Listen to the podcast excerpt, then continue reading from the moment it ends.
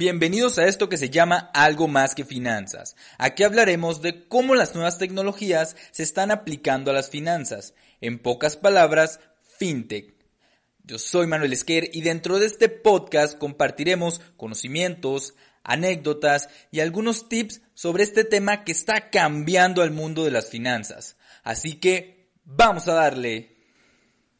La nueva realidad. Curioso término que estamos utilizando últimamente. Pero es verdad, este confinamiento nos ha puesto a todos de cabeza por muchas razones, desde cuestiones de salud, personales, emocionales, hasta económicas. Y bueno, este último yo creo que es de las principales y más importantes, ya que el tan famoso COVID-19 nos trajo consigo, además de problemas, muchísimos aprendizajes. Más sin embargo, dentro del sector fintech también se dieron grandes cambios, Además que dentro de todo el 2020 se potencializó bastante este sector, debido a que muchos pequeños negocios y personas en general tuvieron que buscar alternativas diferentes a la banca tradicional. En este episodio hablaremos sobre tres tendencias fintech a desarrollarse dentro de este 2021. Así que comencemos. Número uno, los neobancos. Sin duda alguna, estos nuevos bancos han tenido un gran auge desde su comienzo.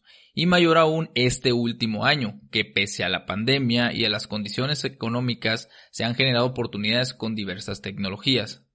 La gran ventaja de estos neobancos es que te ofrecen servicios financieros online, rápidos y transparentes, accesibles desde cualquier lugar y desde una misma aplicación.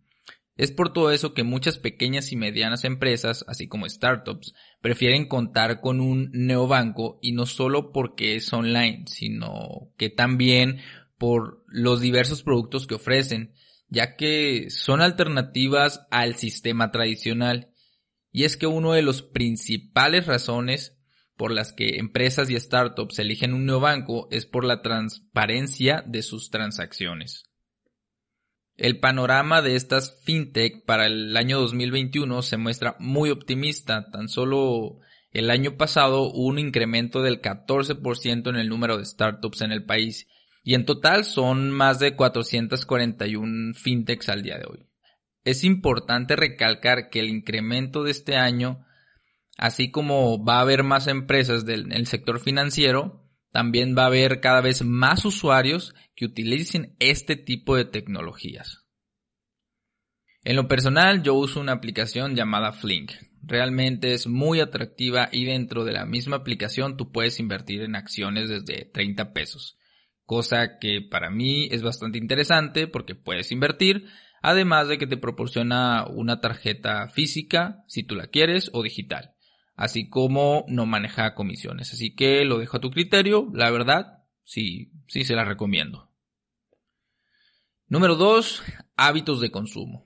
Otra de las tendencias que ya ha venido cambiando durante toda esta pandemia y continuará mejorando su adopción dentro de los años consecuentes han sido los hábitos de consumo de usuarios con referente a la digitalización. Con todo esto del home office, el homeschool y prácticamente hacer todo desde la comodidad, desde la comodidad de tu sillón, muchas empresas tuvieron que cambiar prácticamente todo su sistema de experiencia con el cliente. Es por ello que muchas startups de pagos digitales, bancos digitales y todos los segmentos relacionados tuvieron un auge que continuará este 2021. Por ejemplo, el año pasado salió una iniciativa por parte del Banco de México del uso de una aplicación para hacer pagos mediante códigos QR, esta llamada CODI. Este con el fin de evitar el contacto físico con las personas mediante el uso de efectivo y ayudar a pequeños negocios a seguir adelante, cuya fintech ha sido bien aceptada por algunos usuarios, sobre todo los millennials que normalmente no traemos efectivo en nuestra cartera. Por todo lo anterior, se puede decir que habrá cada vez más usuarios que busquen alternativas más eficaces, prácticas y sencillas de usar a la hora de consumir. Y créeme que las fintech serán el mejor medio para combatir estos problemas.